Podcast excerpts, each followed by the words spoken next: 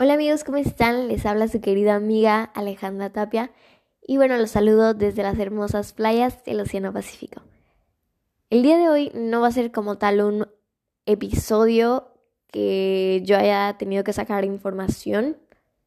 Es más como una plática de lo que yo he sentido al leer este libro. Obviamente el título del capítulo pues también se llama así.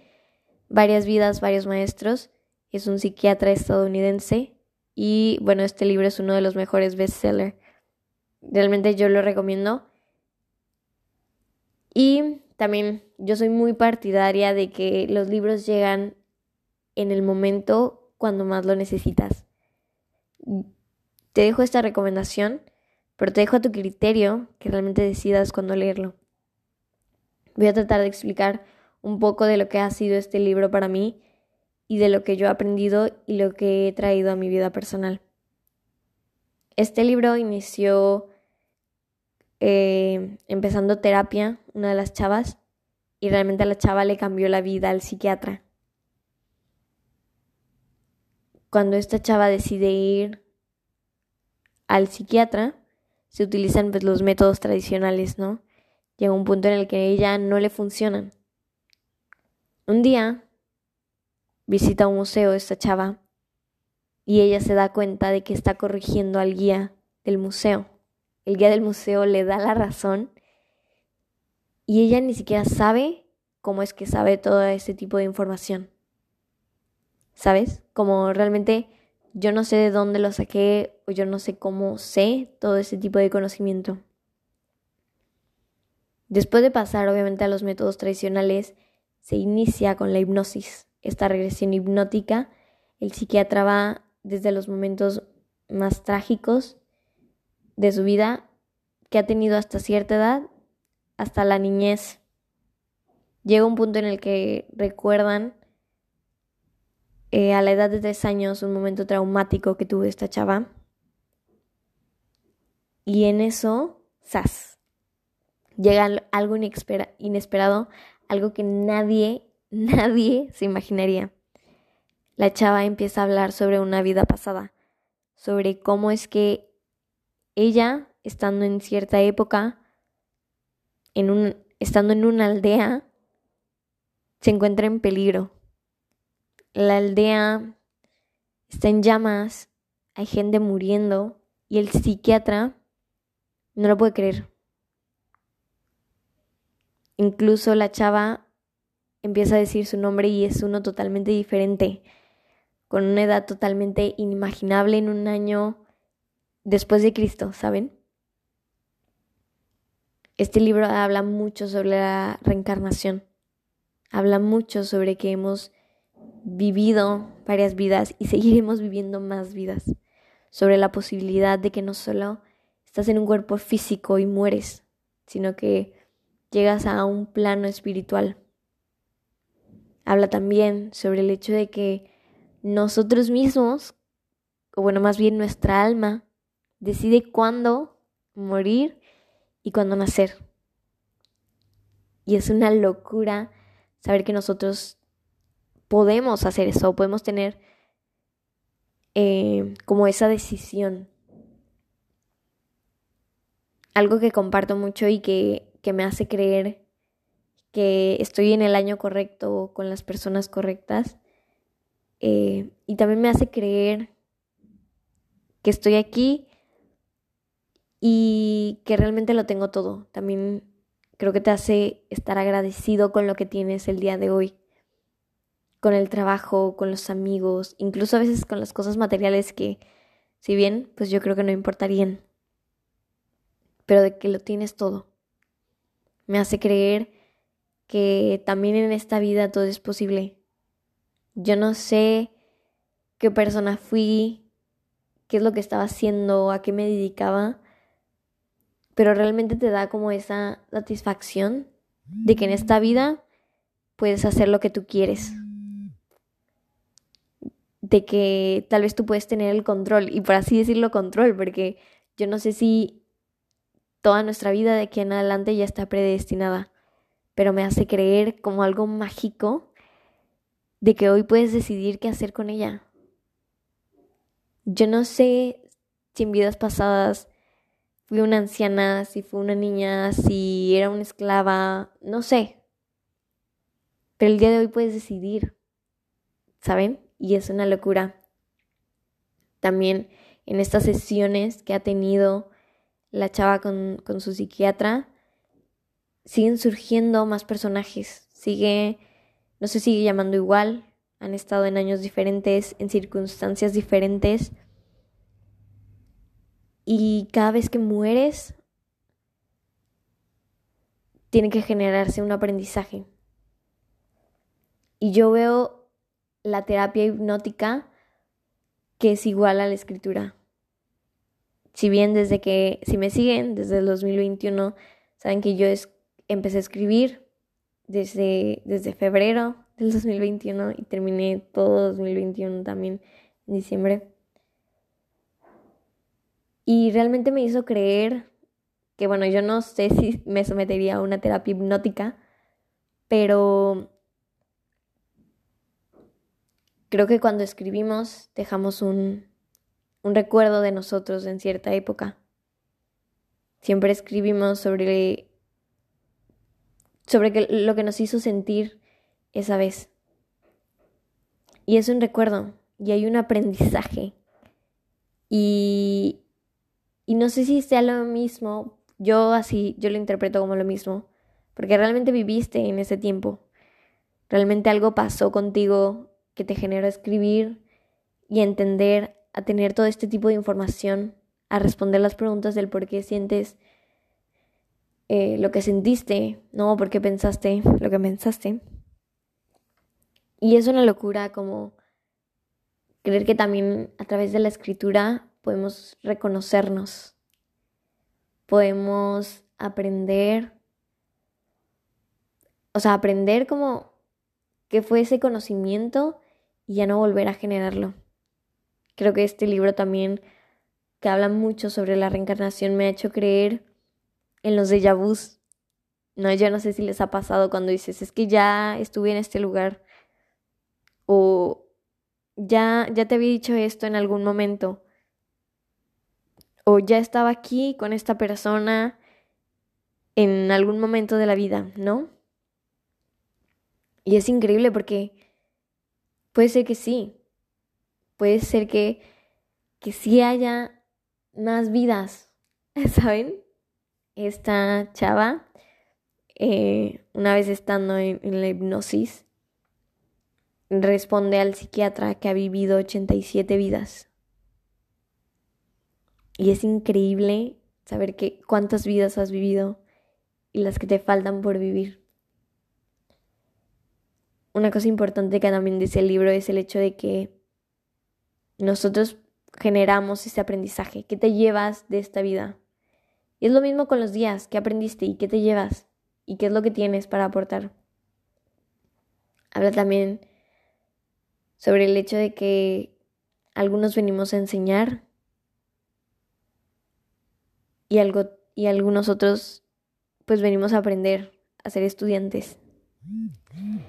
Y no manches, en verdad, yo no sé si en esta vida estoy aquí para aprender, pero en verdad me gusta ser un aprendiz en la escuela de la vida. En verdad, cada vez que escribo, cada vez que me siento conmigo misma a escuchar lo que me duele y por qué me duele. Y en verdad, o sea, como generar todo este tipo de conocimiento me hace muy feliz. Creo que soy de las personas en las que les gusta entenderse. Y creo que por eso empecé este podcast, ¿no? Realmente por eso es el título de este podcast. Una vez que reflexionamos qué vamos a hacer de diferente, ¿Qué es lo que vamos a hacer? Y, ay, no, en verdad, es una locura también conocernos. Y no cualquiera lo hace, no cualquiera se avienta este clavado, no cualquiera... Sí, no cualquiera se mete, o sea, no cualquiera se mete a conocerse.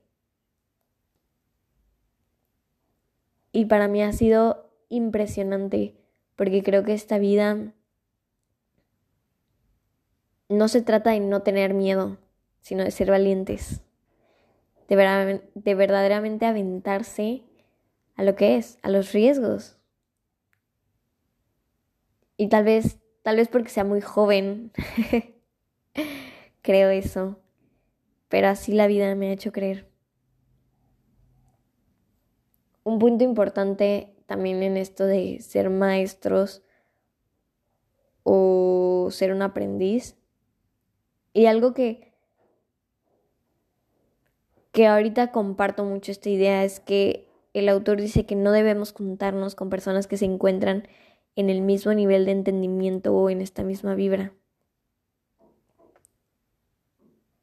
Considero que en Instagram, tus amigos, tus familiares y así, te han dicho siempre júntate con las personas que vibren al mismo nivel. Y en muchos libros también los dicen. Pero como que ahorita estoy dudando de esa afirmación. Qué extraordinario tendría juntarte con la misma gente si ya no hay nada que aportar, si ya no hay nada que aprender. ¿Saben? Siento que es lo mismo, siento que si tú eres maestro, tú tienes que buscar algún alumno para enseñarle.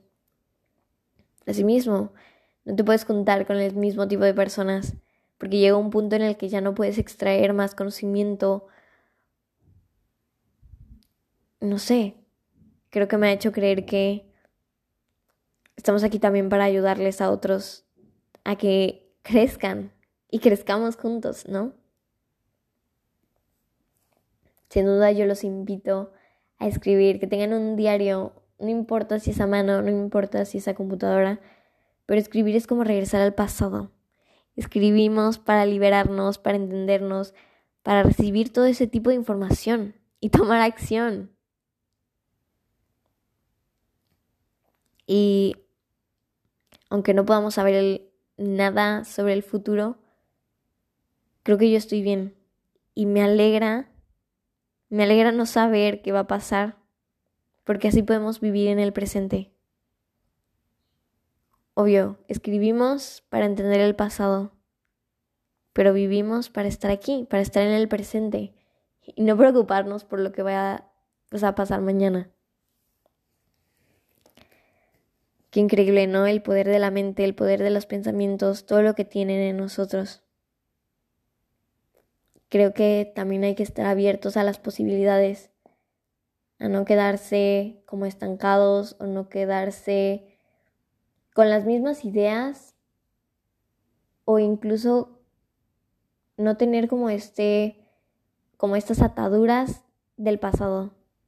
¿Saben? Como que realmente si ya lo aprendiste, ya, suéltalo, suelta el pasado y ábrete a las posibilidades de aprender algo nuevo. Algo muy gracioso que también dice el libro es el hecho de que podemos elegir cuando estamos en el plano espiritual a las personas que se van a lanzar con nosotros. Y literalmente digo lanzar como al plano físico, dejar de pasar del lado espiritual al lado físico, porque en el libro em, ciertas personas en, el mundo real juegan un rol en tu vida en este tiempo, pero tú no sabes si esa persona en una vida pasada jugaba otro rol. Si en vez de ser tu amigo era tu papá, si en vez de ser tu primo era tu novio, no sé, cosillas así. Y es increíble y yo estoy como muy agradecida por eso de que en esta vida las personas que están conmigo jueguen el rol que están jugando ahora. Mm, a mí me encanta como los amigos que, realmente tengo ahorita, los papás que tengo ahorita, la hermana que tengo ahorita. En verdad, realmente lo agradezco. Agradezco que en este momento ellos estén jugando ese rol. Para mí me encanta y me encanta tenerlos conmigo. Entonces, pues nada, creo que hay que abrirse a las posibilidades. Hay que también escribir. y yo los invito a escribir porque es una forma de liberar el sufrimiento. Para mí, escribir ha sido como mi terapia hipnótica, porque así me entiendo, así entiendo un poco más, así libero la tensión. Y ay no, ha sido una locura. En verdad, vivir ahorita, en este tiempo, en esta vida, y estar ahorita aquí, creo que me ha encantado. Bueno, no creo, me ha encantado, sobre todo, creo que se ha vuelto mágico pensar que estoy aquí, que estoy viviendo esta vida, que hoy soy lo que soy y que puedo elegir el día de hoy ser lo que quiero ser por el resto de ella. También te hace quitar como este miedo a la muerte en el que durante toda tu vida estás abierto a las posibilidades de aprender y a la magia incluso. Y cuando ya no hay nada más, lo sueltas. Simplemente lo sueltas, lo dejas ser y te vas a otra vida, a cumplir otra misión. Ya aprendiste lo que tenías que aprender en esta.